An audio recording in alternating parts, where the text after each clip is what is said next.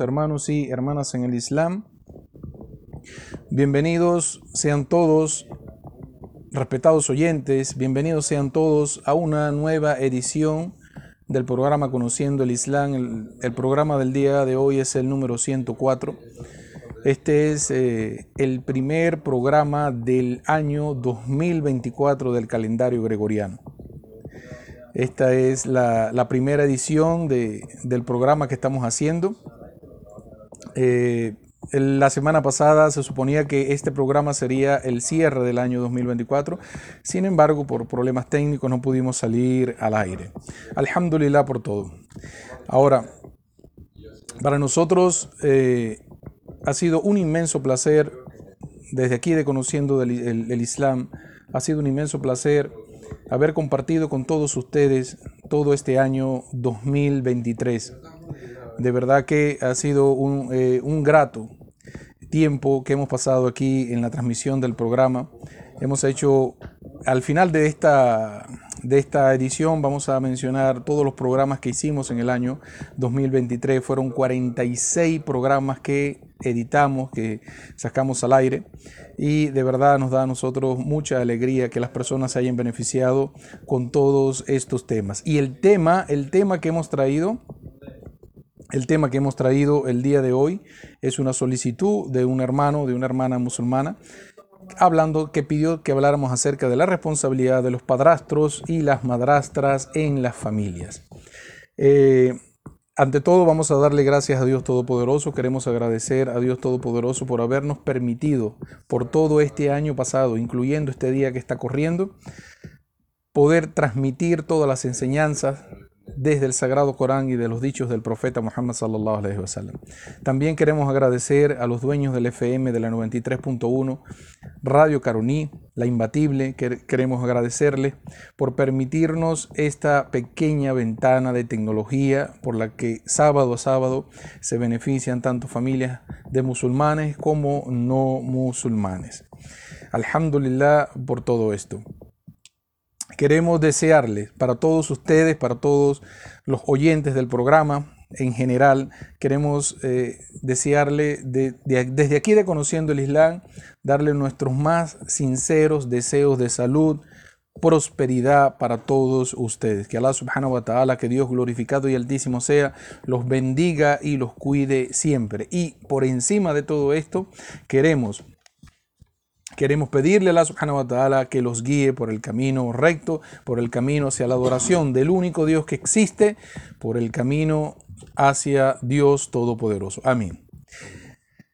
Alhamdulillah, respetados hermanos y hermanas en el Islam, respetados oyentes, este programa eh, que hemos eh, traído para todos ustedes el día de hoy eh, se refiere al papel que juega el el padrastro, la madrastra, cuando hay familias de diferentes núcleos, cuando se unen, por ejemplo, cuando se casa, se casa una familia, se casan un hermano y una hermana eh, musulmán, se casan, y de repente la hermana tiene sus propios hijos y entra el matrimonio con esta carga. Y este hombre que decidió casarse con ella, está enamorado de ella, ¿cuál es el papel de esta persona? ¿Cómo debe actuar? Y puede ser el caso contrario de una pareja que se junta en el matrimonio, es el hombre el que tiene la carga, de repente tiene un hijo, tiene una hija, o tiene un hijo y una hija, todo, todo va a depender del caso. Ahora, ¿qué papel juega la madre en este, en este punto? ¿Cómo ella debe lidiar con este aspecto? Porque el tema viene ya que muchas, muchas personas que crecieron bajo este ambiente, bajo estas familias, sienten a lo largo de los años que hubo algún desprecio, algún maltrato, este, algo egoísta en la actitud del padre o de la madre, o de la madrastra o del padrastro.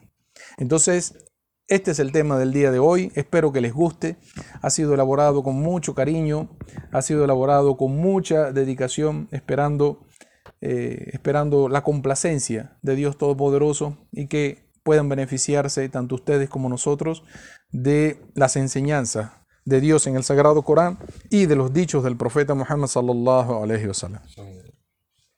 Por la importancia, por la importancia de este tema y lo difícil que sería que será el día de la resurrección, el día del ajuste de cuentas.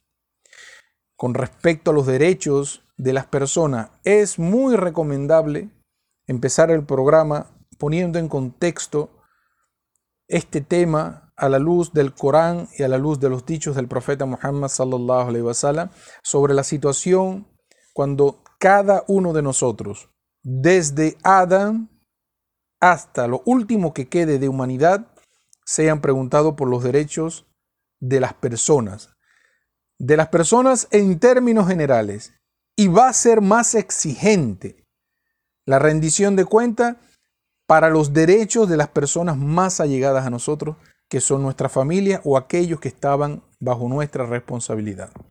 Ahora vamos a citar, vamos a citar para ustedes desde el Sagrado Corán, desde el capítulo 80, repito, capítulo 80 del Sagrado Corán, vamos a leer los versículos desde el 34 al 37, son versículos muy cortos, pero que tienen un gran significado. Vamos a leerlos todos enseguida, pero estamos leyendo, vuelvo y repito, desde el capítulo 80 llamado Frunció el ceño. Versículo 34 al versículo 37. Allah subhanahu wa ta'ala está explicando en este capítulo a toda la humanidad cómo será la situación de la persona en cuanto al grupo familiar que tuvo este, este grupo familiar que lo rodeaba. ¿Cómo será la situación? Leemos para ustedes lo que puede ser interpretado al castellano. Bismillahirrahmanirrahim. El día en el que el hombre huya de su hermano, de su madre y de su padre, de su compañera y de sus hijos. Aquí están los cuatro versículos que vamos a decir. Vuelvo a repetir, el día en que el hombre, hablando la humanidad entera, seas creyente en Dios o no seas creyente en Dios, este es un mensaje para toda la humanidad. El día en que el hombre huya de su hermano y de su madre y de su padre y de su compañero y de sus hijos. Cabe indicar que aquí la palabra cuando dice compañera se refiere a la esposa, no dice en el árabe la palabra que corresponde a la traducción de esposa, sino que Allah subhanahu wa ta'ala le da un contexto superior porque aquí se asume de que él tiene una esposa a la cual ama. Imagínense ustedes, a la cual ama. Lamentablemente, no todas las familias, cuando estamos hablando de temas de matrimonio, se puede decir que se aman mutuamente o vivieron mutuamente felices eso es un tema muy largo, no vamos a entrar en detalle. Pero aquí en el versículo, Allah subhanahu wa ta'ala dice, y su compañera, es decir, la esposa a la que tanto amó. Y él, ese día de la resurrección, a esa mujer que tanto amó, él va a escapar de ella. Va a escapar de sus hijos que tanto amó. Imagínense la situación que va a haber este momento y esto se aplica respetados hermanos y hermanas en el Islam, respetados oyentes, se aplica para aquellas personas que fueron negligentes con los derechos de sus seres amados. El padre fue, negligente con los derechos de sus hijos, con los derechos de sus esposas, con los derechos de sus propios padres. Y así sucesivamente se aplica el caso para todas las personas. Entonces, el día de la balanza, el día de la resurrección, la persona tratará de correr, tratará de alejarse de esta situación, de que le pidan cuenta de por qué fuiste negligente con los derechos sagrados que Dios puso sobre la tierra. Tratará de escapar, pero nada de esto va a servir. Absolutamente nada de esto podrá ser la persona. Tiene que enfrentar el juicio, tiene que enfrentar las consecuencias de sus acciones en la vida del mundo. Ahora, aquí, eh, en base a esto, en base a esto, vamos a hacer una serie de recomendaciones para la familia en general, para tanto nuestros hermanos y hermanas en el Islam y para los oyentes que están escuchando el programa Todo esto con, eh, con la intención de orientar lo que dice el Sagrado Corán y los dichos del profeta Muhammad sobre el tema de la familia en términos generales. ¿sí? Más que todo, cuando hay una mujer, ya sea que esté divorciada o ya sea que esté viuda, tenga su carga familiar y entre al matrimonio con, con este pequeño, con esta pequeña o con la familia que tenga. Aquí juega un papel muy importante, entra la figura de lo que es el padrastro, este hermano musulmán, este hombre que está tomando la responsabilidad de casarse, él está aceptando el matrimonio y hay unos pequeños eh, junto con esta dama. El primer punto que vamos a tocar, respetados hermanos y hermanas en el Islam, respetados oyentes, esto es un consejo para, toda, para todas las personas, incluyendo mis hermanos y hermanas en el Islam, incluyendo los oyentes general del programa.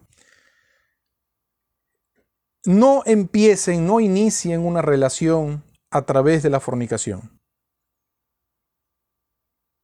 Antes de llegar a este punto, cumplan con el matrimonio. El hecho de que tengas una carga familiar, o sea, que tengas personas a tu cargo, no significa que hayas perdido tu religión. Hay muchos casos de personas que piensan que porque ya, mira, soy soltera, madre soltera, tengo hijos, ¿quién me va a querer así? No es el caso. Sé que es difícil para toda mujer que está en esta situación, para cualquier persona, de hecho, en esta situación, porque puede ser un hombre que esté en esta situación, que la madre haya abandonado los hijos, se haya ido o de repente haya pasado mejor vida, haya muerto y deje al hombre con la carga. Es una situación muy delicada. Pero esto no significa que yo tenga que violentar la ley de Dios por el hecho de que yo tengo una carga familiar. Que aquel matrimonio cuando yo me casé por primera vez, ese fue un solo matrimonio. No, matrimonio es matrimonio. Entonces, lo primero que vamos a recomendarle a las personas, no inicie una relación con la fornicación.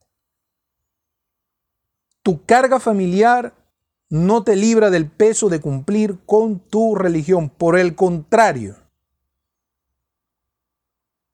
la persona está todavía más comprometida con el Creador porque esta persona es el ejemplo de esos pequeños que están con él. El hecho de que tengas tu familia no significa que tengas que degradarte como creyente. O sea, que tengas que cumplir los deseos de alguien porque ya tú eres una, vamos a decirlo así, una persona o una mujer de segunda mano, ya tú tienes familia. No, no lleguen a este punto. Hacer esto es, es ir en contra de la ley de Dios. Transgredir la ley de Dios. Es como si estuvieras arrojándote tú mismo al infierno.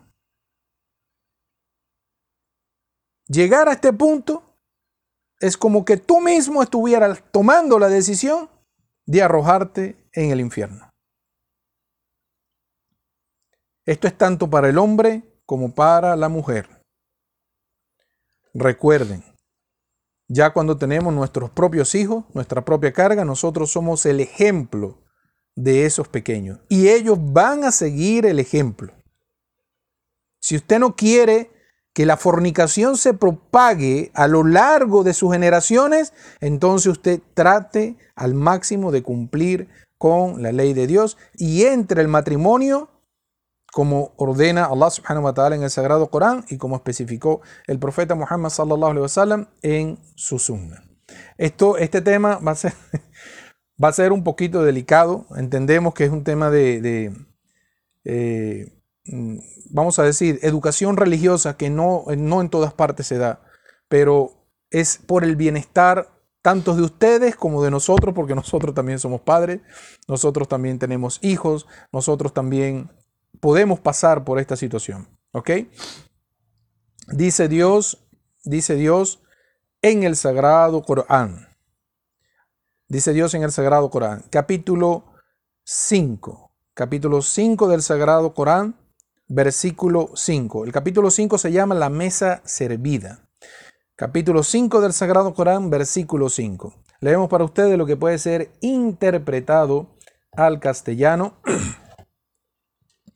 y son lícitas para, nosotros, para vosotros, repito, y son lícitas para vosotros las mujeres libres y honestas, que sean creyentes, así como las mujeres libres y honestas de los que recibieron el libro antes que vosotros. Si les dais sus dotes como casados, no como fornicadores, ni como los que toman amantes. Vuelvo y repito, desde el capítulo 5 del Sagrado Corán. Capítulo 5, versículo 5 de la del el capítulo del Corán llamado La mesa servida. Dice, y son lícitas para vosotros las mujeres libres y honestas que sean creyentes, así como las mujeres libres y honestas de los que recibieron el libro antes que vosotros. Si les dais sus dotes como casados, no como fornicadores, ni como los que toman amantes. Entonces, el camino a seguir, respetados hermanos y hermanas en el Islam, respetados oyentes, el camino a seguir es el matrimonio. Entendemos, la persona puede decir, tengo años eh, soltero, tengo años soltera, tengo una familia conmigo, no me he casado, de repente me gusta alguna chica, soy débil en mi fe y puedo llegar a la fornicación. Por favor, no lleguen a esto. Escojan dentro de todas las personas, lo que Allah subhanahu wa ta'ala te está recomendando es una orden del Creador que puedes tomar en matrimonio a mujeres que sean libres y honestas entre las que creen. ¿Ok? Estamos hablando del hombre con respecto a la mujer. Y se puede aplicar muy bien de la mujer con respecto al hombre. El punto número dos que vamos a tratar son recomendaciones antes de entrar en el tema de cómo debe ser el papel de este padre, de este padrastro o de esta madrastra que entran en una relación teniendo ya sus cargas familiares. El punto número dos, y esto va un poquito más orientado hacia la mujer, que para nuestras hermanas y a nuestras hermanas en el Islam y para todas las damas en general, aquellas mujeres que son musulmanas y aquellas mujeres que de repente no son musulmanas, pero les gusta o saben mucho acerca del Islam o les gusta mucho la religión de los musulmanes, pueden tener amigas que son musulmanas. Esto es un tema bastante delicado y es algo que en la actualidad Lamentablemente hay muchos casos de estos regados en el mundo. Por favor, no acepten, para mis hermanas en el Islam, no acepten los contratos de matrimonio por tiempo determinado. Volvemos y repetimos. No acepten los contratos, un hombre, un caballero, entre comillas, ¿no? que viene a hacerte un contrato, a proponerte una relación de matrimonio por un tiempo determinado. En el Islam, esta palabra le conocen como el muta. Esta palabra muta, esto es una práctica totalmente ilegal en el Islam. Esto es totalmente ilegal. Por ejemplo, vamos a dar un ejemplo una dama, como dijimos, una mujer musulmana, creyente, madre soltera, hay un caballero, un hombre, que gusta de la mujer, que gusta de esta mujer, pero que lamentablemente no quiere saber nada de sus hijos. El desea es a la mujer. No quiere saber nada de sus hijos. Este hombre plantea que un matrimonio temporal, por dos meses, tres meses. Lo que quiere es disfrutar de la mujer. Y después de este tiempo le entrega para ellos, en su creencia, aquellos que practican esto, esto es una innovación, que es una aberración en el Islam, entregan un dote para ellos, que ellos dicen que están cumpliendo con la religión, entregan un dote y después de cierto tiempo dice, ya estás divorciada. El contrato se ha vencido, como si fueran mercancías. ¿Qué diferencia, y ustedes aquí tienen que razonar, qué diferencia hay entre esto, entre esta práctica que quieren llevar muchas personas, muchos hombres que dicen ser musulmanes, que quieren llevar esta práctica a la sociedad, aprovechando que hay un sinnúmero de mujeres solteras, ¿qué diferencia hay entre esto e ir a un bar o a un local de prostitución donde hay mujeres que cobran por servicio? ¿Qué diferencia hay? No permitan que esto pase. Allah subhanahu wa ta'ala, Dios glorificado y altísimo sea, está muy atento de todas las acciones de sus siervos. Él sabe mejor que tú la situación que tú estás pasando.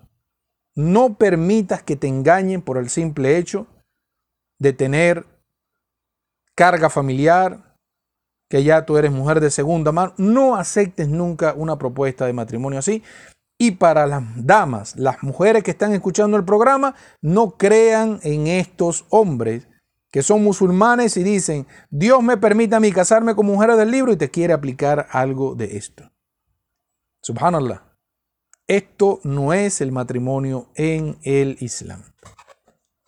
El matrimonio en el Islam es sincero, es directo. De hecho, el matrimonio en el Islam es el único contrato donde tú vas a hacer, donde internamente tú estás haciendo un pacto directamente con Dios. Lo demás, las demás acciones en el Islam, tú las haces de todo corazón y eso es entre tú y el Creador.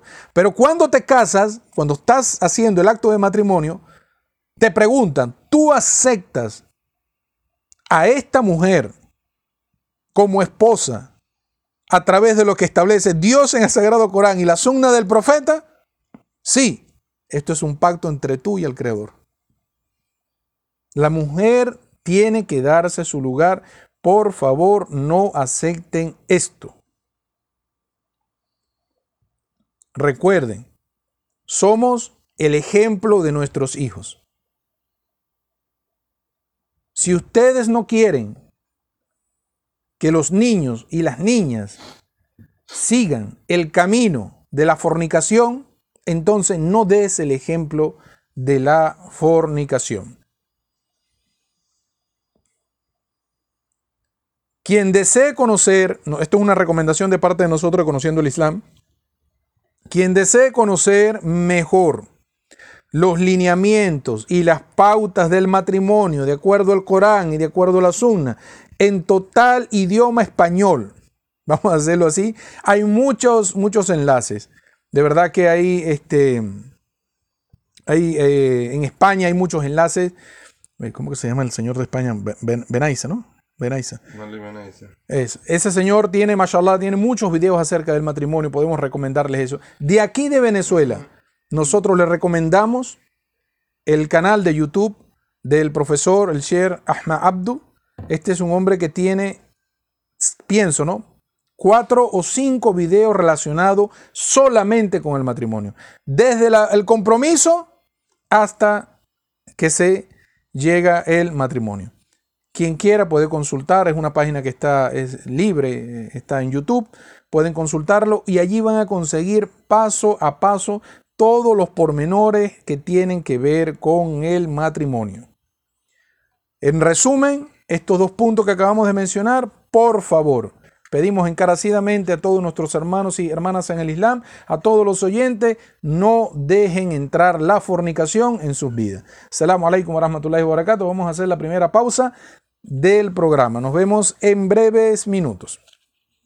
Bismillah, alhamdulillah, wa salatu wa ala rasulillah, en el nombre de Dios, el clemente, el misericordioso, que la paz y las bendiciones de Dios Todopoderoso sean con el profeta Muhammad, que la paz y las bendiciones de Dios Todopoderoso sean con los profetas anteriores al profeta Muhammad y que Allah subhanahu wa ta'ala esté complacido con los apoyadores de los profetas en el tiempo cuando hubieron profetas y mensajeros de Dios.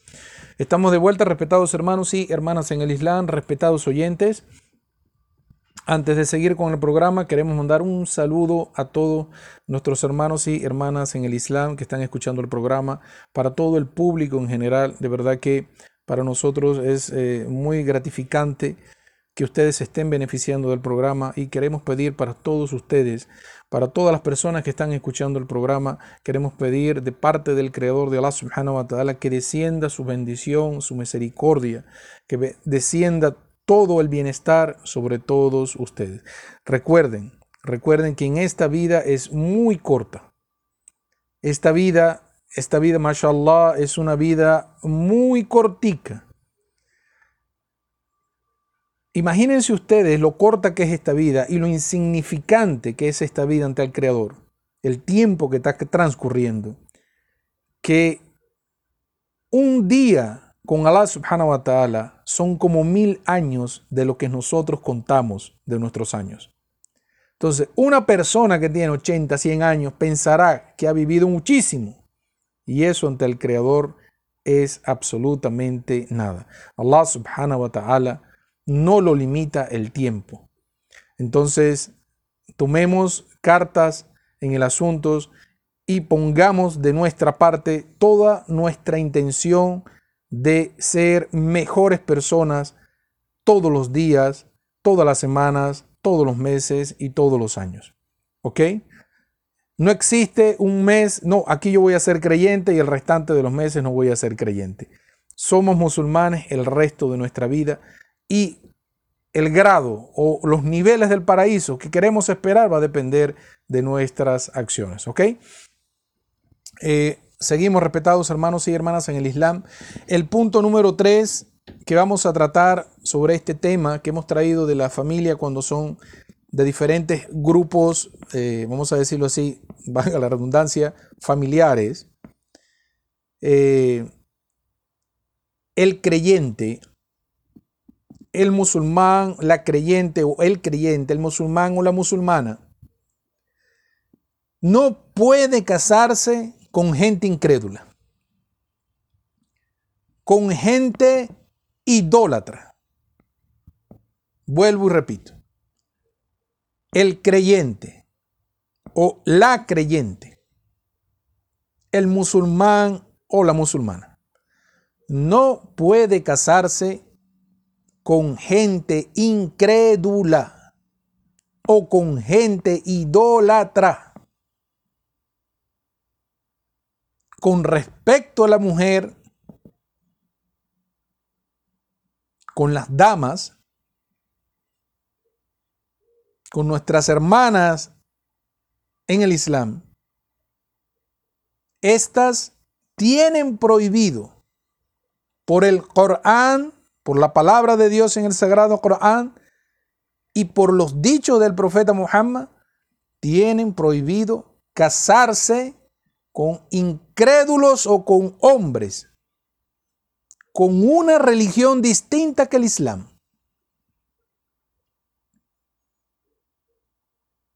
Leemos desde el Sagrado Corán, capítulo 2 del Sagrado Corán, versículo 221.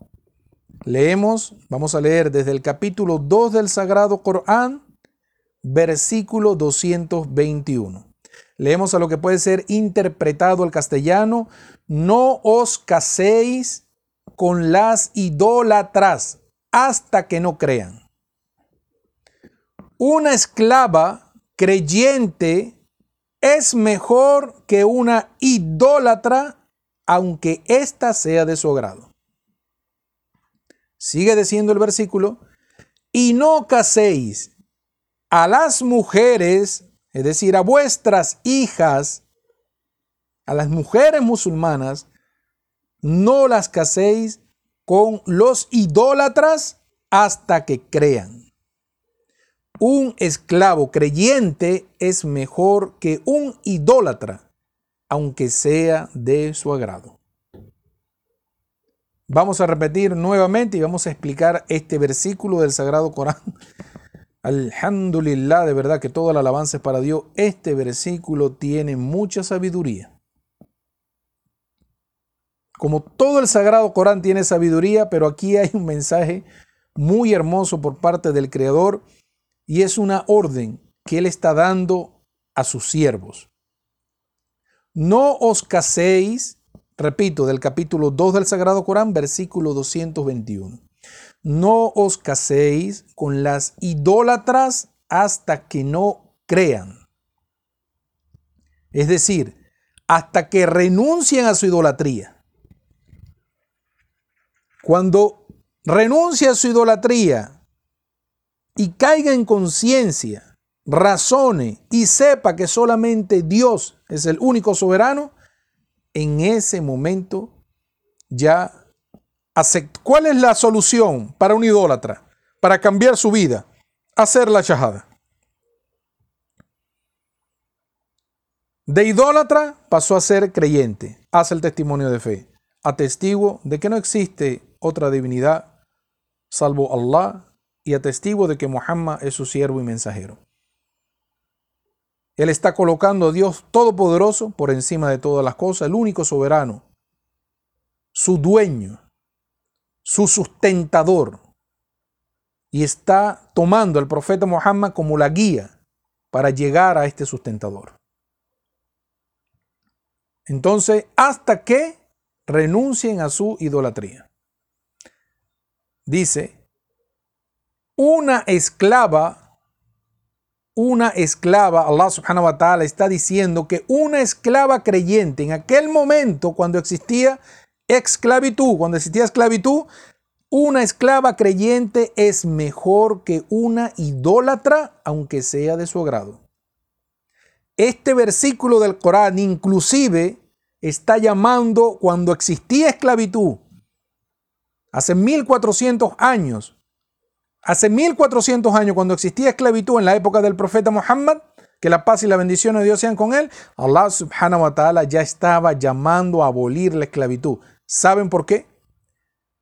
Porque para tú, como hombre, para casarte con una mujer que es esclava, ella es musulmana, pero es esclava, en ese momento existía la esclavitud, para tú poderte casar con ella, Tienes que liberarla, dale su libertad. Y después te puedes casar con ella.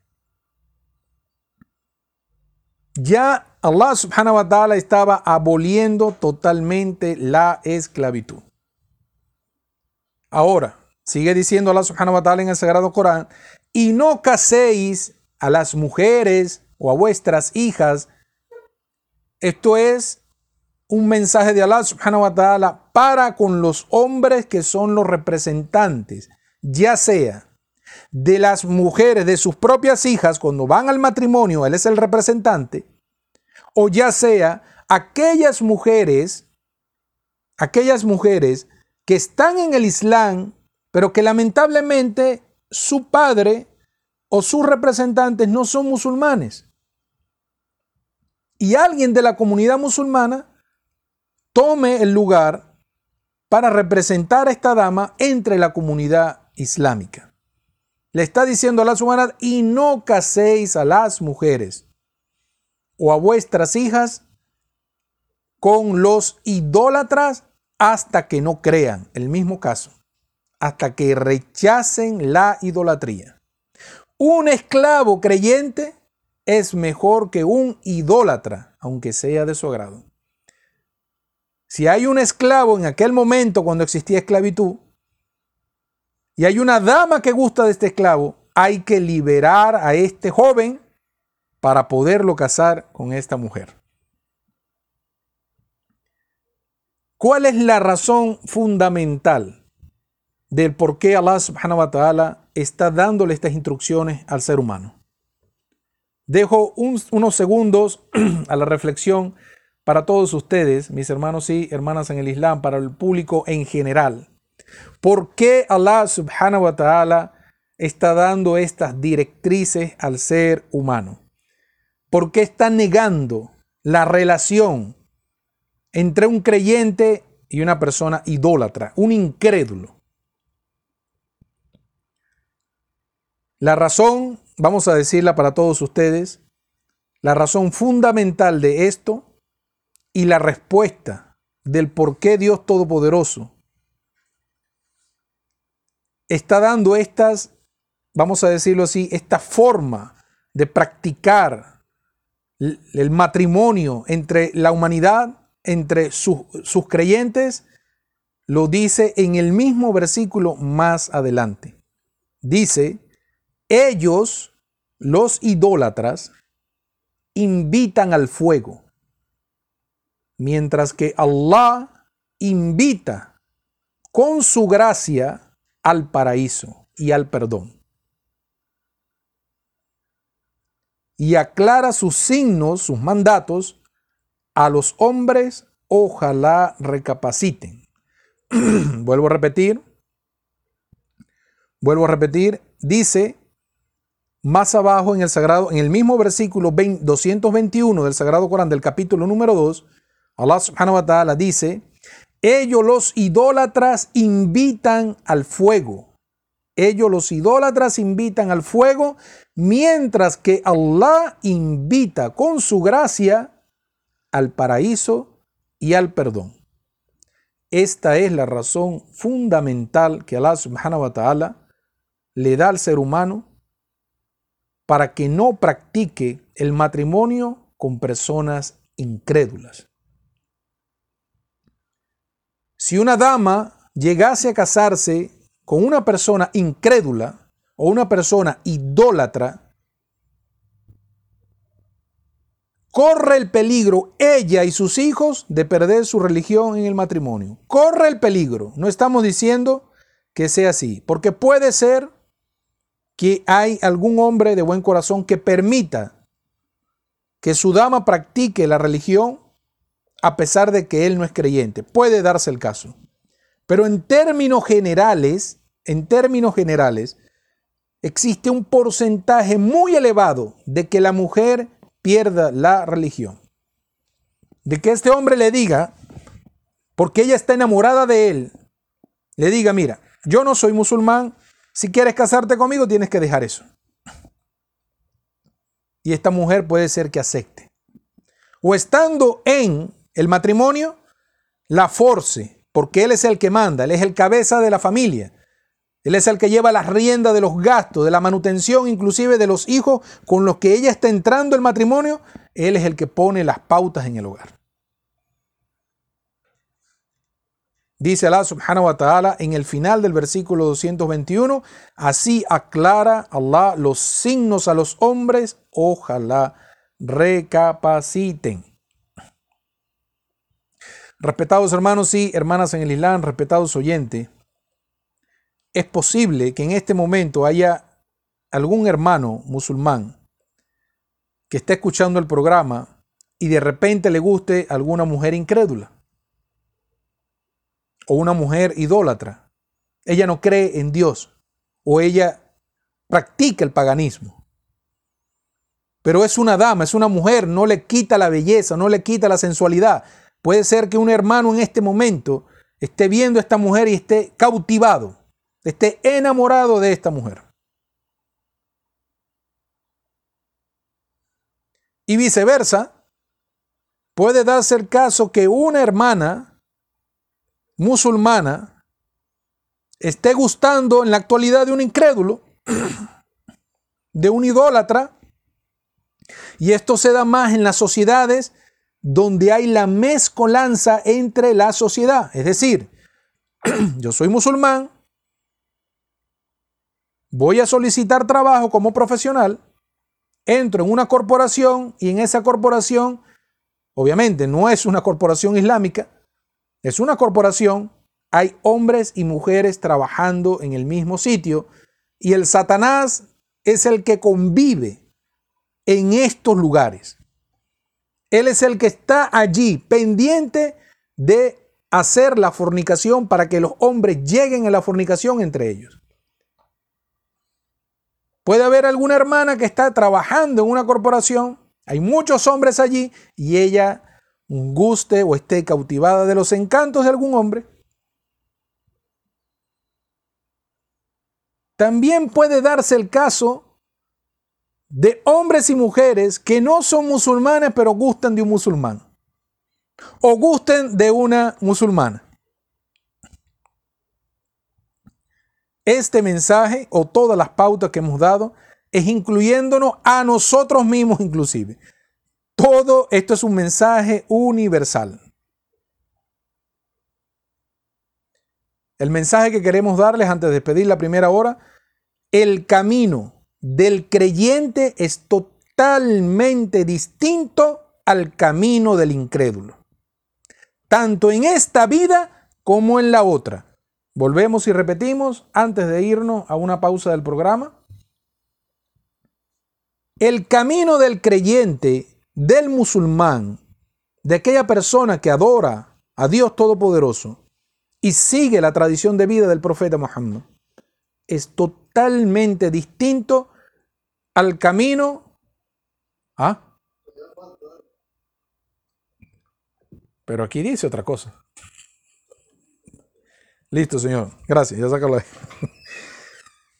El vuelvo y repito, señores, el camino, el camino del creyente es totalmente distinto al camino del incrédulo, tanto en esta vida como en la otra. Dijo el profeta Muhammad sallallahu alaihi wasallam en una narración de Abu Huraira no entrará al infierno quien haya llorado por temor a Allah hasta que la leche no vuelva a la ubre del animal. Así como tampoco se juntan quien se ensucia del polvo por la causa de la y el humo que sale del fuego del infierno. Vuelvo y repito, dijo el profeta Muhammad sallallahu alaihi wasallam en una narración que viene de parte de Abu Huraira, un compañero del profeta. No entrará al infierno quien haya llorado por temor a Allah hasta que la leche no vuelva a la ubre de la vaca. Eso es imposible. Es lo que está queriendo decir el profeta Muhammad a través de este dicho. Así como tampoco no se junta el polvo que levanta una persona por la causa de Dios con el humo del infierno. No se mezclan. Y buscar el matrimonio, luchar por conseguir un matrimonio halal permitido, de acuerdo al Corán y la Sunna, es uno, es uno de los esfuerzos más grandes que existen, el esfuerzo por la causa de Dios más grandes que existen en el Islam. Este esfuerzo que hace la persona, tanto hombre como mujer, musulmán y musulmana, de buscar una relación en la que Dios esté complacido de acuerdo al Corán y de acuerdo a la Sunna, es un tremendo esfuerzo por la causa de Dios. Porque la unión de estas personas va a traer las generaciones que más adelante representarán a los musulmanes en el mundo. Vamos a hacer la pausa, señores, de la primera hora del programa. no hemos dado los créditos, chamo. ah, no, yo no di los créditos nunca. Bueno, los damos al final, inshallah. Assalamu alaikum wa rahmatullahi wa barakatuh.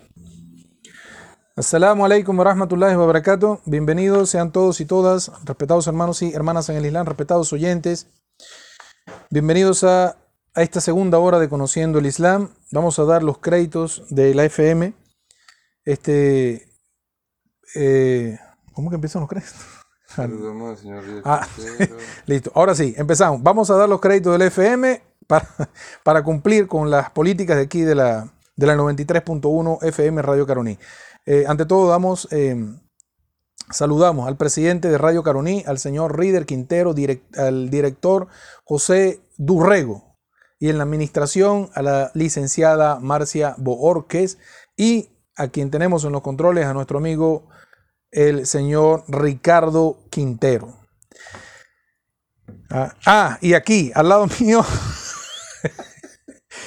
A mi amigo y hermano Said el, el, el Nieser, ¿no? El Nieser o el Neser. El Neser.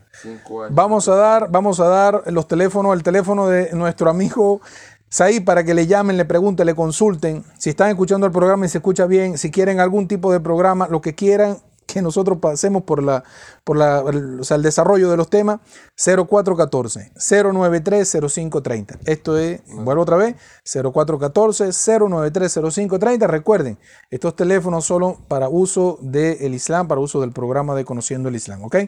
Nada, está mandando mensajes el señor Saí, no me lo vayan hasta, son sacando. El teléfono de la FM de aquí, de la 93.1 FM Radio Caronila Imbatible, 0286 961-2341. Repito, de la 93.1, el teléfono de aquí. Quien quiera llamar, eh, solicitar algún programa o tiene alguna duda al respecto de lo que hemos hablado, 0286-961-2341.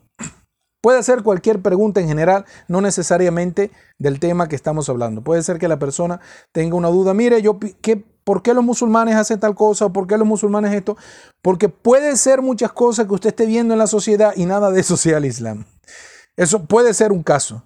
Puede ser que usted esté viendo un musulmán practicando algo y usted piense que eso está en la religión. Para eso es el programa. Ahora, y el mío personal, 0414-192-4502. Vuelvo y repito, el teléfono personal mi teléfono personal 0414-192-4502. Volvemos al tema que estábamos tratando. Del Allah subhanahu wa ta'ala menciona en el, en el capítulo La Vaca, capítulo 2 del Sagrado Corán, versículo 221. Ellos, los idólatras, invitan al fuego mientras yo te estoy llamando al paraíso. ¿Ok? Entonces, el destino final, respetados hermanos y hermanas en el Islam, respetados oyentes, el destino final del creyente es totalmente distinto en todos los aspectos, en todos los aspectos, al destino que le corresponde a aquella persona incrédula, idólatra, aquella persona rebelde ante el mensaje de Dios. La morada final del creyente es donde Inshallah que Allah subhanahu wa ta'ala los guía a todos por el camino correcto hacia el monoteísmo, hacia la adoración del único Dios que existe, el camino final de esta persona y el disfrute máximo por la eternidad en el paraíso. Allí podrán satisfacer todos sus deseos. La morada final para el incrédulo, por toda la eternidad, sufrimiento, es el infierno. Entonces debemos apegarnos a la ley de Dios, seguir las órdenes y recomendaciones del profeta Muhammad sallallahu alaihi wasallam. Cuando Allah subhanahu wa ta'ala en este versículo dice, en el versículo, hasta que crean, hatta yumin, cuando dice hasta que crean, significa esforzarse en predicarle el Islam a esta persona que quieres. Vuelvo y repito. En el versículo cuando dice la expresión hasta que crean, en árabe dice hatta yu'min. Esta expresión significa debes esforzarte en predicarle el Islam a esta persona. ¿Tú quieres a esta persona? ¿Estás enamorado de este hombre? ¿O tú, caballero, mi hermano musulmán, estás enamorado de esta mujer, pero ella no es musulmana, entonces esfuérzate en predicarle el Islam a esta persona. Ella te gusta, estás enamorado, entonces predícale el Islam a esta persona. Y si Dios quiere, no es si tú quieres, no es lo que yo quiera, no es lo que el ser humano quiera. Si Dios, si Dios altísimo sea quiere, abre el corazón de esta persona a la religión. Pueden predicarle el Islam a estas personas. La mujer puede predicarle el Islam a un hombre, sí puede hacerlo, por con las reglas del Islam, con todo respeto. No a solas, sino en compañía. Y si puede estar con su representante, mejor, pero puede predicarle el Islam a esta persona. Es una orden de Dios en el Sagrado Corán expandir el mensaje. Más aún, si es tu hijo o tu hija la que gusta de una persona de este tipo. Obviamente, tú siempre vas a desear a la población de musulmanes que ya está. Casar a tu hija o casar a tu hijo con una mujer o con un caballero que sea musulmán. Pero si el caso viene de que tu hija o tu hijo estén enamorados de una persona que no es musulmana, entonces predica el Islam a esta persona. Y si Dios quiere, abre el corazón de la persona a la religión. Lo que no podemos hacer es transgredir los límites que Dios ha puesto en esta vida. Eso es lo que no podemos hacer. ¿Qué pasa cuando una persona transgrede la ley de Dios? ¿Qué pasa? En el caso de lo que estamos hablando, del matrimonio, todavía no hemos entrado en el tema de cómo debe ser el comportamiento de este padrastro ahora en su nueva faceta como representante en esta familia donde hay hijos que no son de él, o de esta madrastra que puede darse el caso. No hemos llegado todavía a este punto. Estamos preparando el terreno para que todo vaya de acuerdo a lo que Dios ordena en el Sagrado Corán y lo que expresó el profeta Muhammad sallallahu alaihi wasallam a través de su sunna. ¿Por qué no podemos transgredir la ley de Dios? Número uno, incurres en la ira de Dios Todopoderoso. Buscas la ira de Dios.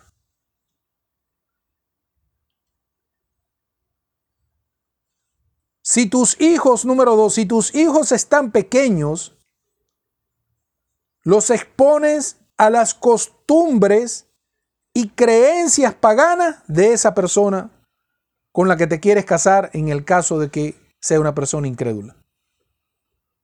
Tú piensas, ¿no? Yo me caso con este incrédulo, pero yo voy a mantener mi religión. Mis hijos también van a mantener la religión. Uno piensa eso. Y así como tú estás pensando, el Satanás dice, tranquilo, dale, dale que yo estoy ahí también. Esto es un toma y dame, Señor. Es una lucha constante contra el ego y contra ese enemigo que tenemos, el Satanás lapidado, el Chaitán lapidado. Número tres, pones en riesgo la práctica de tu religión. Puede ser que al principio no, pero puede ser que en el transcurso de la vida, como este hombre no es practicante en la religión, puede ser que esa convivencia te afecte y no practiques ya el Islam. Ya ni siquiera recuerdes el nombre de Dios en tu boca. Incluso puedes hasta perder tu religión.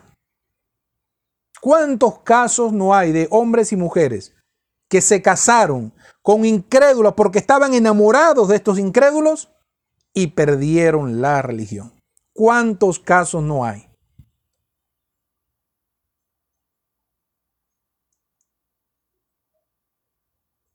Muchas personas que se enamoraron perdidamente ya sea hombre o mujer, se enamoraron perdidamente de una persona, pero esta persona no corresponde a su religión. Esta persona a la final, ¿qué le queda a la persona? ¿Qué le queda de la religión? El nombre que le dio su padre al momento de nacer. Tu nombre va a ser, por ejemplo, Muhammad. Se casó en el trayecto de su vida con una mujer, musulmán practicante, pero se enamoró de una incrédula, a la final este excesivo amor lo llevó a abandonar su religión. Al final, ¿qué queda de la religión? Solamente el nombre. ¿Cuántos casos no hay de personas en muchos países del mundo que le pregunta, ¿cómo te llamas? Me llamo Muhammad. ¿Tú no eres musulmán? No, ¿qué es eso? Muchas personas le preguntan a damas, ¿usted cómo se llama, señora? Fátima. ¿Usted no es musulmana? No, ¿qué es eso? Lo que le queda es solamente el nombre.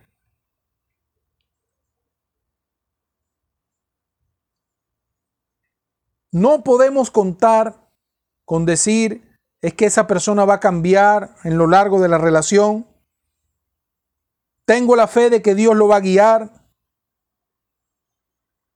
Todo eso tienes que resolverlo antes de casarte con él o antes de casarte con ella. Porque si entras en la relación así pensando de esta manera, te pueden llevar 10 o 20 años y todavía todo sigue igual. Esa persona ni ha aceptado el Islam y tú estás casi a punto de dejar tu religión.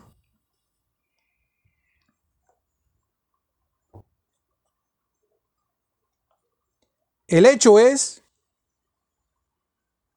que si una persona no es musulmana, entonces por más que te guste, no te puedes casar con ella.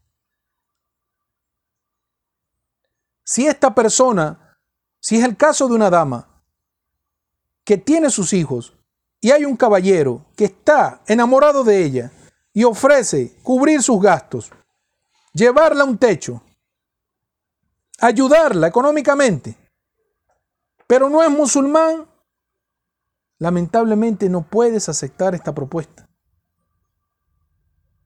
Porque todo este mundo completo, el universo entero completo, con todos los planetas, los minerales, todo lo que hay, no pesa más que la creencia que tú tienes en Dios.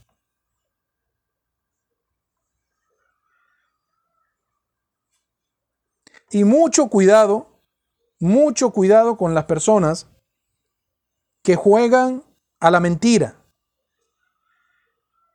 Como saben que en las mezquitas son muy rectos en esto, le dicen a la muchacha, di que tú eres musulmana. O le dicen al muchacho, di que tú eres musulmán, a ti te matan y tú eres musulmán. A ti, mira, lo que te den, burrundanga, lo que sea, pero tú eres musulmán. Es decir, para que solamente el sheikh en la mezquita lo pueda casar, para que el acto se lleve. Recuerden, Allah subhanahu wa ta'ala está atento de todo. Haga las cosas correctamente y usted verá cómo la bendición de Dios, Dios prometió facilitar el sustento, darle el sustento a aquellas personas que contraen matrimonio. Entonces, haga las cosas correctamente y usted verá, inshallah, como Allah subhanahu wa ta'ala resuelve todo este, este tema de las necesidades que puedas tener en tu hogar. Ahora,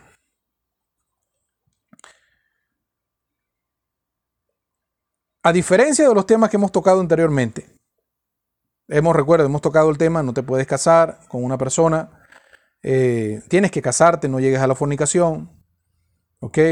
Olvídate del muta, esa práctica desviada de algunos musulmanes, no caigan en eso, señores. Puede ser algún hermano musulmán que tenga algún conocido que sepa que está practicando esto y ve, ay, mira, esto es muy fácil. Sin necesidad de, de tener responsabilidad y puedo estar. No, eso no existe en el Islam, señores. Volvemos y le repetimos. Escuchen los audios de este programa completo que tiene el profesor Ahmad Abdu. Y él habla de todos estos puntos en el matrimonio. Hay muchos más en las redes sociales.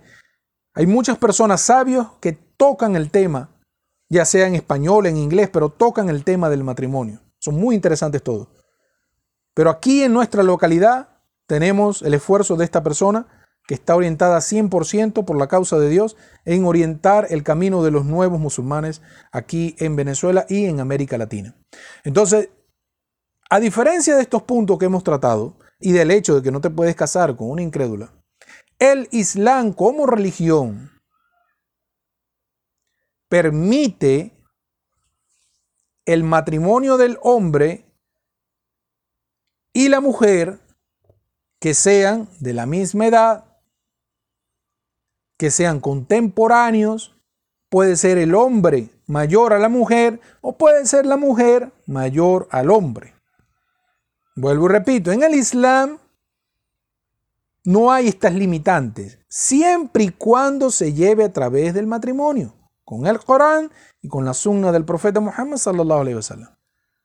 Puede ser la misma edad, puede ser más o menos por allí, uno mayor que el otro, ¿sí? No hay ningún problema.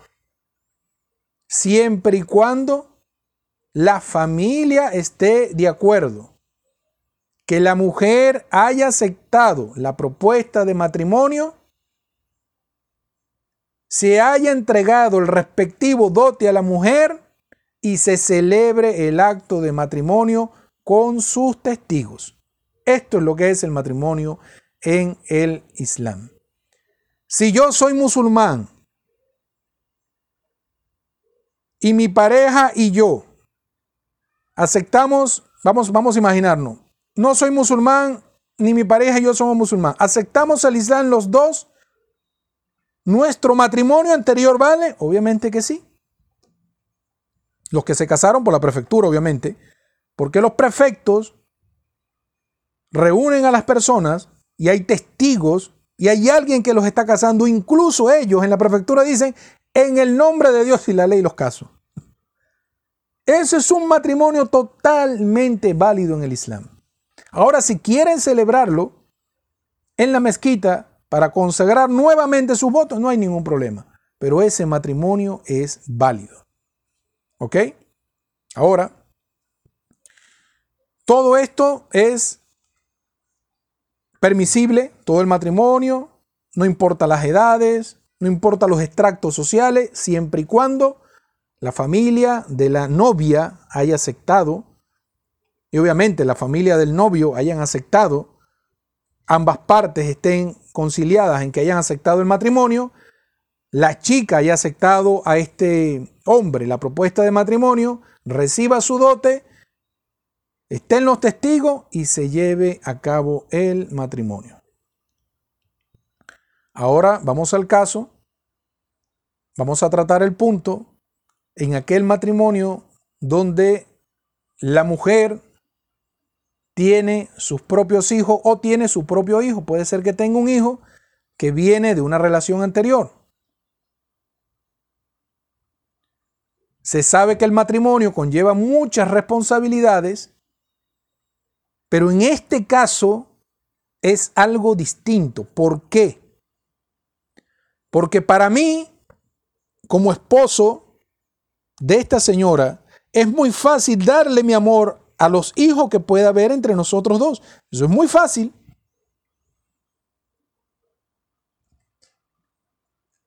Es mi propia sangre. Es muy fácil consentirlo, es muy fácil mimarlo, malcriarlo. Eso es muy sencillo, señores, créanme.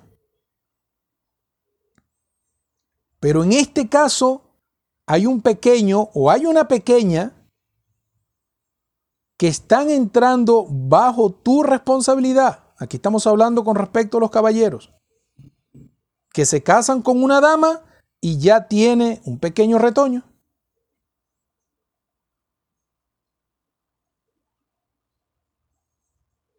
Lo primero que vamos a recomendarles a nuestros hermanos y hermanas en el Islam, en que estén en este tipo de, de familias, que hayan conformado estas familias de que no escojan la solución fácil, que es apartar a este niño del núcleo familiar o del trato. O sea, que no aparten, en el caso del hombre, que no aparte al niño de esta mujer. Trate de ganarse el amor de la mujer y que aparte al niño de una u otra forma. Si ese niño está solo con ella, quiere decir que su padre lo abandonó, puede ser que se haya divorciado e igual se olvidó del niño, en la gran mayoría de los casos, no vamos a decir todos, pero en la gran mayoría de los casos, o puede ser que ella tuvo ese niño y después fue que aceptó el Islam y el niño no sabe ni siquiera dónde está su papá o cómo se llama su papá. Entonces no escojan la solución fácil de apartar ese niño o dejarlo con otra familia. No. Estamos hablando de este punto esencial en el matrimonio de estos hermanos y hermanas en el Islam y tienen hijos ellos antes de entrar al matrimonio.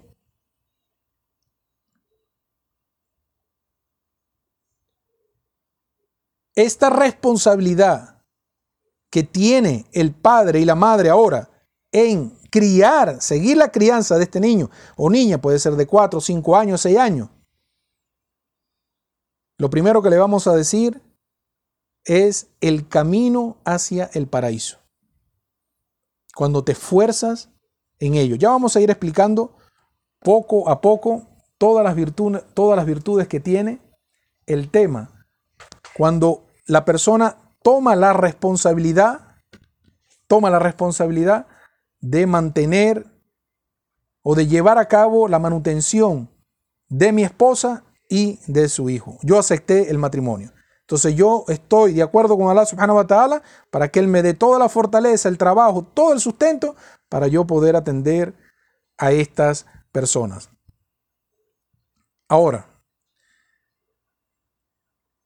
esta, la crianza de este, de este niño Vamos a mostrarles, si Dios quiere, el valor inmenso que tiene criar a esta persona, a este muchacho, como si fuera hijo tuyo. Porque esta persona, este niñito, esta niñita, ante los ojos de Allah, tiene un valor inmenso. Y los padres que tomen la responsabilidad por, por criarlo, por educarlo, por mantenerlo, el día de la resurrección será una recompensa inmensa que recibirán estos padres. No estamos hablando que seas tú el papá de sangre, no estamos hablando de esto. Ni estamos hablando de la adopción. Está prohibida la adopción. Lo primero que podemos decirles a este hombre que toma esta dama y tiene un hijo, tiene una hija, no puedes ponerle tu apellido a la niña o al niño. En el Islam, el niño o la niña siempre serán llamados y conocidos con el nombre de su padre. Siempre se tiene ella, esta persona tiene que hacérsele saber quién es su papá. ¿Ok? Ya vamos a explicar también el motivo de esto. Ahora, vamos a volver al tema. ¿Qué representa este pequeño niño o esta pequeña niña ante Allah subhanahu wa ta'ala? Imagínense el huérfano. ¿Qué es un huérfano? Un huérfano es una persona que perdió papá y mamá, quedó solo en la vida. Ese es un huérfano. Puede ser también huérfano de padre o puede ser también huérfano de madre, pero ha perdido alguno de los dos familiares o puede ser que haya perdido los dos familiares. El profeta Muhammad, que la paz y las bendiciones de Dios sean con él,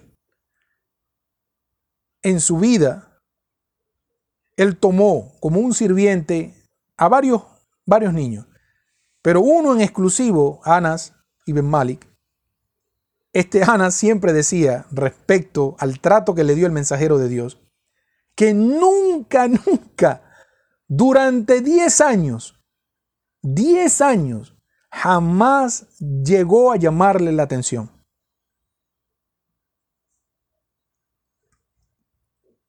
Nunca, nunca llegó a llamarle la atención. Y no permitía el profeta Muhammad que le dijeran las demás personas algo al niño. No, señor. Él lo educaba de una manera muy gentil, de una manera muy amable. con el mejor trato, con el mejor cariño. Lo trataba como un hijo para él. Igual pasó con Zayd. Zayd fue otra persona que el profeta sallallahu alaihi wasallam amó mucho. Incluso a este, a este niño le decían Zayd, hijo de Muhammad. Imagínense ustedes del trato que tenía el profeta Muhammad con este muchacho. Entonces imagínense ustedes que este, este niño es un desvalido, es una persona que ha perdido a uno de sus soportes, perdió a su padre, o simplemente a su padre lo abandonó, no quiere saber nada. La mujer está lidiando sola con este asunto. Esto es un niño que entra ante la mirada de la subhanahu wa ta'ala con un valor inmenso. Si tú aceptas esta responsabilidad, el día del juicio final, tu recompensa también será inmensa.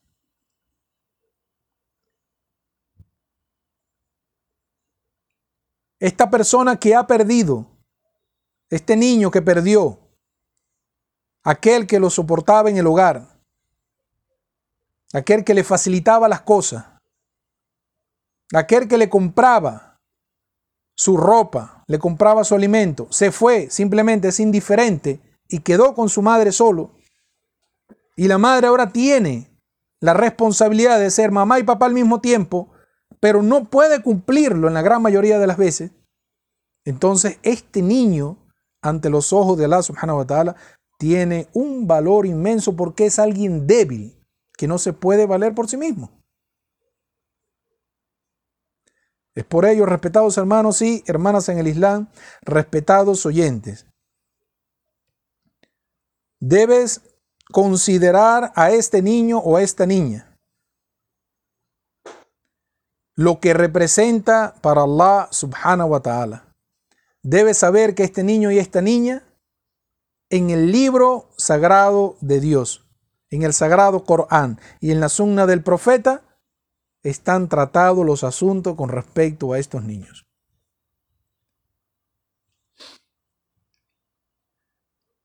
En el capítulo 2 del Sagrado Corán, versículo 220, repito, capítulo 2 del Sagrado Corán, versículo 220, dice Allah subhanahu wa ta'ala lo que puede ser interpretado al castellano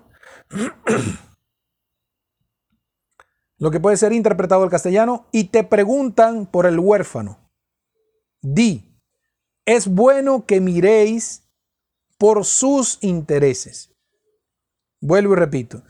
Capítulo 2 del Sagrado Corán, versículo 220. 220.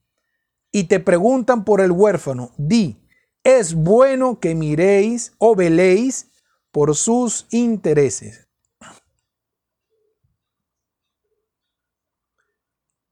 Cuando Allah subhanahu wa ta'ala dice es bueno, utiliza la palabra heir, que es lo, el máximo de beneficio en esta vida y en la otra. Es decir, es como que le estuviera diciendo al ser humano, mirar por los intereses de ese muchacho desvalido es el mejor beneficio en esta vida y en la otra. Y antes del versículo 220, Allah subhanahu wa ta'ala llama a reflexionar acerca de esta vida y de la última. Ustedes lo pueden leer en el Sagrado Corán. y luego hace el llamado a las personas diciéndole, te preguntan por el huérfano, di, es bueno que miréis por sus intereses. No mires a este niño o a esta niña como un obstáculo entre tú y la, y la felicidad con tu esposa. Por el contrario, míralo como el camino para alcanzar los grados más elevados del paraíso. Dijo el profeta Muhammad sallallahu alaihi wasallam en una narración de Sahl ibn Sad, el tutor del huérfano, el tutor del huérfano, y yo estaremos en el paraíso así, señalando con sus dedos índice y medio. Vuelvo y repito, dicho del profeta Muhammad sallallahu alaihi wasallam, el tutor del huérfano y yo estaremos en el paraíso así, poniendo uno al lado del otro su dedo índice y medio, para indicarle a la persona de que esta persona desvalida, quien tome la responsabilidad por criarlo, por educarlo, por mantenerlo, dice, así va a estar él conmigo en el paraíso. Y el profeta Muhammad sallallahu alaihi wasallam tiene el paraíso más elevado, el Firdaus, que es un paraíso que está en el medio del paraíso y en la parte más elevada del paraíso. Y por encima del Firdaus se encuentra el trono de Allah. Vamos a hacer la última pausa del programa y regresaremos para seguir dándole las virtudes que hay en la crianza de este tipo de personas. Salamu alaikum wa rahmatullahi. Salamu alaikum wa rahmatullahi wa barakatuh. En el nombre de Dios, el clemente, el misericordioso, que la paz y las bendiciones de Dios Todopoderoso sean con el profeta Muhammad. Estamos de vuelta, respetados hermanos y hermanas en el Islam, para terminar el tema eh, que hemos traído, el tema del padrastro, el tema de la madrastra. Todo lo que hemos hablado puede aplicarse en ambos casos, ¿no? el valor que tiene esta, esta persona, este niño, que ha quedado desamparado de la figura de un padre o ha quedado desamparado de la figura de una madre, representa una oportunidad para alcanzar los grados más altos en el paraíso. Recordamos el hadith que dijo el profeta Muhammad sallallahu alaihi wasallam de que el tutor del niño es el representante del niño y yo estaremos como estos dos. Tendrás el honor de compartir el paraíso con el profeta Muhammad sallallahu alaihi wasallam. Y no importa de qué generación, ya la generación, profeta murió hace más de 1400 años, todas las generaciones que siguieron, no importa si no lo vieron, la recompensa será esa para la persona. Este trabajo, ¿por qué tiene un peso tan grande en el Islam esta acción? Imagínense ustedes el, rol que ahora tú como padre estás cumpliendo con este niño, con esta niña un rol que cada año, cada momento va creciendo más. Llega un momento cuando tomas la responsabilidad como Dios quiere, te vuelves en el amigo de este niño o de esta niña. Siguen pasando los años y ya pasas a ser como su hermano, alguien más apegado a él.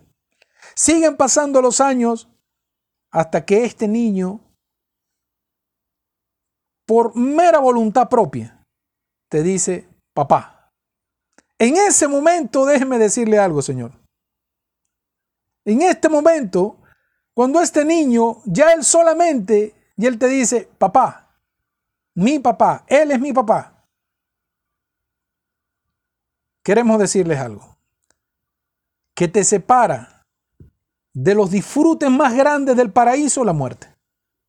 Solamente para llegar al disfrute absoluto de lo más hermoso que Dios ha preparado para su siervo creyente, te separa solamente la muerte. Esto es una virtud, esto es una virtud. Dense cuenta que no lo da ni siquiera. Muchas acciones en el Islam no te llevan a este nivel de recompensa. Las personas se concentran en el Islam la oración, el ayuno, peregrinación en los pilares. Se vuelven locos en la sunna, comienzan a practicar sunna desesperadamente. ¿Están ganando recompensas? Sí. Pero este nivel en el Islam es diferente. Porque estás comprometiéndote con Allah subhanahu wa ta'ala de cuidar a este desvalido que ha quedado en la vida él perdió a su padre o él quedó solo y yo me caso con su madre ahora, yo me voy a encargar de ti. No importa si no eres su sangre, la recompensa es la misma. Y ojo, no puedes darle tu apellido. ¿Por qué? No cometan el error, mis hermanos y hermanas en el Islam. Si yo soy Pérez, por ejemplo, el niño es González, entonces yo quiero cambiarle el niño, le voy a decir ahora, tú te llamas Mohamed Pérez ahora, ya no eres más González. No se puede hacer eso. El niño tiene que hacérsele entender quién es su padre, cuál es el nombre de donde él viene. Hacer esto, adoptarlo cambiándole los nombres, es un pecado. Y es un pecado que lleva a la incredulidad, ojo. ¿Por qué? ¿Cuál es la razón? Imagínense ustedes este niño que su padre lo abandonó y este padre de repente pueda tener más hijos en la calle, porque si dejó así a su mujer, a esta señora, ¿qué le importa el dejar otras personas así? Si este señor tiene más hijos y en lo largo de la vida, estos niños, ya siendo adultos, se conocen, nunca van a saber que son hermanos y puede ser que se lleguen a casar. Si tú le cambias, si él se va a llamar González y todos ya lo olvidan, mira, yo no sé ni qué nombre, yo me llamo González como mi papá. Nunca sus hermanos, por parte de papá, van a llegar a saber de que él es su hermano. Y puede ser que tenga una hija en otro matrimonio y se puedan casar. Eso es prohibido totalmente en el Islam. Esta sabiduría proviene solamente del Creador. A él se le tiene que dejar claro quién es su papá. Si mañana él quiere cambiarse su nombre por dinero que él quiere, mira, o que él odia a esa persona que lo abandonó a él a su madre, y él quiere cambiarse su nombre, y eso es decisión de él, pero él sabe quién es su papá.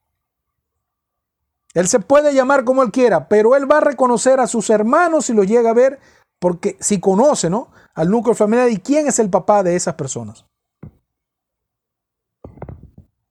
Esta es la razón del por, cual, por el cual no se puede adoptar a nadie. Está una jurisprudencia muy larga en el Sagrado Corán por un ejemplo que hubo entre el profeta Muhammad sallallahu alaihi wasallam y este muchacho llamado Zayd, este compañero y muy querido por el profeta Muhammad sallallahu alaihi wasallam y fue algo de verdad una enseñanza muy grande de Dios en el Sagrado Corán en el momento que las personas consideraban en el paganismo que el criar una persona lo hacía hijo de esta persona. Entonces le decían Zayd, el hijo de Muhammad. Hay muchísimas virtudes, hay muchísimas virtudes que, que en la que podemos describirles sobre la crianza de estos niños que entran al, matrimonio, a esta responsabilidad, bajo tu responsabilidad. Eh, estas personas que, que están desvalidas en el mundo. Son muchísimas cosas que podemos traer, pero vamos a traer una de las virtudes más grandes, una de las enseñanzas más grandes en el Islam que tú puedes enseñarle a este niño para que él pueda, él pueda desde pequeño beneficiarse del trato contigo, para que puedan formar una familia feliz. Hay muchas cosas que puedes enseñarle, pero vamos nosotros quisimos en el programa de Conociendo el Islam traer una virtud eh, que es eh, hermosísima y se la recomendamos a todos los padres y madres que deben hacer esto, de que de todo el conocimiento islámico que podemos hoy depositar aquí, hemos traído el hecho de enseñarle que tú como representante de este niño enseñes a este niño en su niñez y su juventud a que se entregue completamente a la, a la adoración de Dios Todopoderoso, que estudie durante este periodo todo lo que sea la religión, que se entregue al Corán, a la memorización del Corán, a la sabiduría del Corán, a la sabiduría de los dichos del profeta durante este periodo, su niñez y su adolescencia. Que este niño se enfoque, llévalo por ese camino y es tu responsabilidad mantenerlo, cuidarlo, pero que tu educación hacia Él sea esta, que lo lleves por el camino del conocimiento, para que Él o ella aprenda la religión, para que la ponga en práctica y sea uno de los profesores del mañana.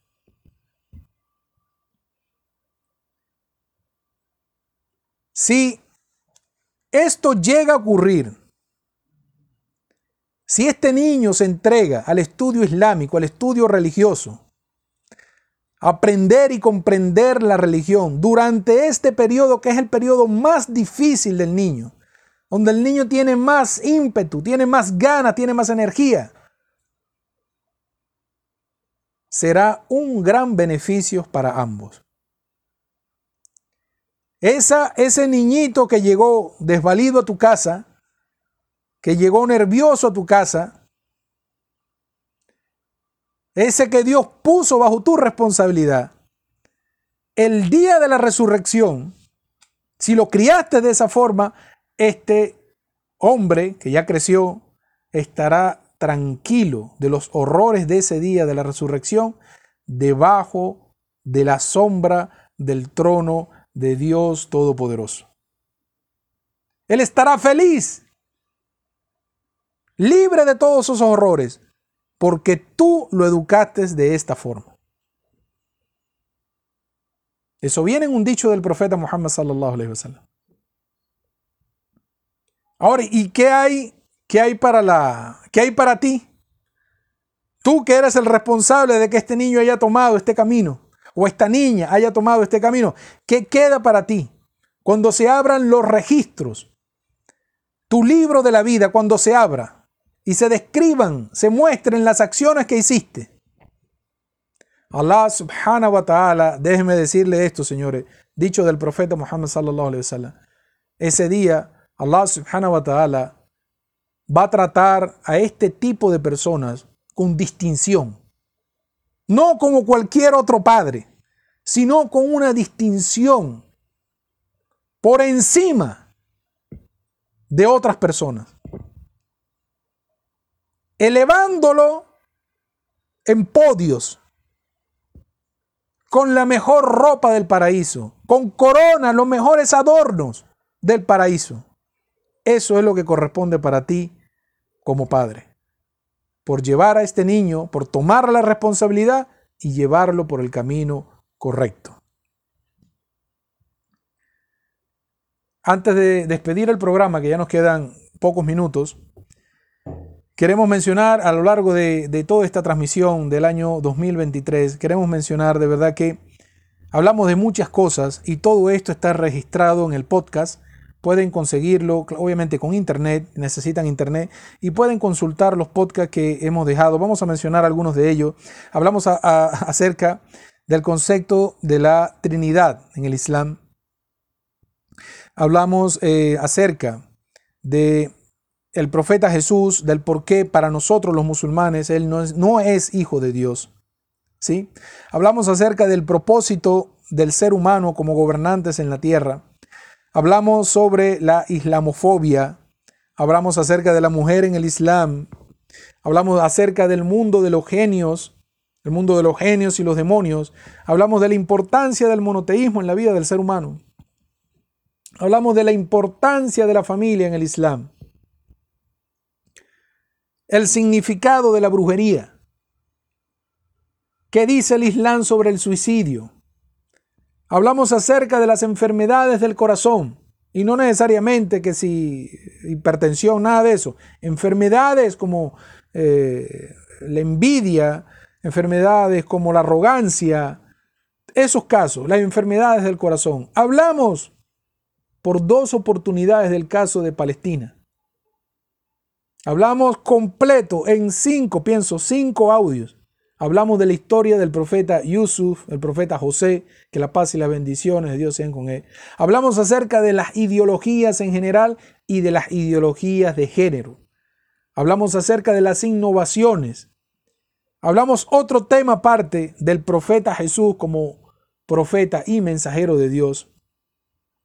Hablamos acerca del paraíso, Hablemos acerca del infierno, los modales del creyente con respecto a su creador, los modales del creyente con respecto a sus hijos, la prohibición de la mentira, la importancia de buscar el conocimiento, el juicio final. Ahí hicimos como cinco programas. El deber del musulmán, las falsas interpretaciones del Sagrado Corán. Y empezamos este año 2024 con este tema acerca de los padrastros y las madrastras. No queremos eh, despedirnos sin antes hacer una súplica por nuestros hermanos y hermanas allá en Gaza y en Palestina en general, porque hay una ocupación, perdón, porque hay una ocupación desde hace más de 70 eh, años, pienso. Más de 70 años los judíos llevan haciendo una ocupación en esta tierra palestina. Lo que vamos a mencionar a continuación, de repente ustedes no lo saben. Cuando los judíos vinieron en los barcos que venían de Europa, perseguidos por la guerra, maltratados por los europeos, cuando estos judíos llegaron en barcos sin nada a Palestina, donde estaban los musulmanes en Palestina, había un cartel grande en el barco que decían, lo que puede ser interpretado, ¿no? Porque estaba en el idioma que, que ellos hablan. No, los europeos maltrataron nuestros sueños, acabaron con nuestros sueños. No sean ustedes, por favor, los que sigan ese camino. No acaben con sus hermanos. Buscaron refugio en los musulmanes. Y mira ahora cómo los judíos ahora tratan al pueblo de Palestina.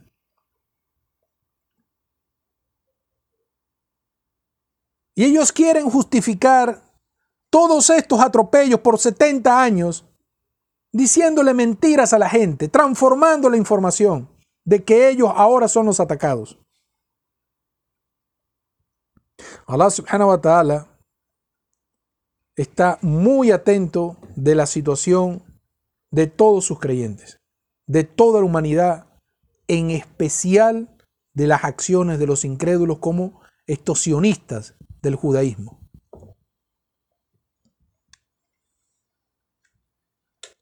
Ustedes dirán,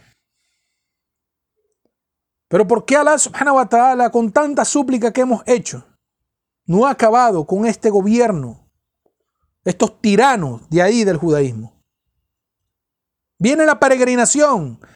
Millones de personas están pidiéndole a Allah subhanahu wa ta'ala que acabe con los judíos. Vamos a decirle dos cosas a la respuesta de esto. Dijo el profeta Muhammad sallallahu alaihi wasallam que en el advenimiento del anticristo, el Masih Dayal, los primeros en apoyar al Masih Dayal serán 70.000 de los judíos que estarán presentes en ese momento. Señores, vamos a decirles algo. Recuerden esto. ¿Cuándo se va a acabar esta tiranía? Cuando descienda por segunda vez el profeta Jesús, salam. En ese momento se va a acabar toda esa tiranía. Ahorita podemos hacer súplica, sí. Mucha súplica podemos hacer por nuestros hermanos y hermanas en Palestina. Pero solamente queremos recordarles aquellas personas que tienen la forma de ayudar y de librar de tanta humillación y de tanta opresión a sus hermanos en el Islam, ¿cómo será el día del juicio para estas personas? Mientras están acabando con sus hermanos y hermanas musulmanas allá en Gaza, estos países no saben ni qué hacer con el dinero. Celebrando peleas de título mundial en sus tierras. Subhanallah. Falta mucho para llegar a ser la gran nación que una vez fue en el tiempo del profeta Muhammad sallallahu alaihi wasallam, pero no es imposible. Señores, para nosotros ha sido un placer el día de hoy haber estado con ustedes en la transmisión del programa número 104. Recuerden mandar sus comentarios, pedir programas exclusivos, algo que quieran que nosotros hablemos y nosotros con todo cariño lo desarrollaremos. No tenemos ningún, ningún problema. Para nosotros, desde aquí de Conociendo el Islam, un fuerte abrazo, un feliz fin de semana, un feliz fin un, perdón, un feliz inicio de año 2024. Se les quiere mucho. Salam alaikum rahmatullahi wa barakatuh.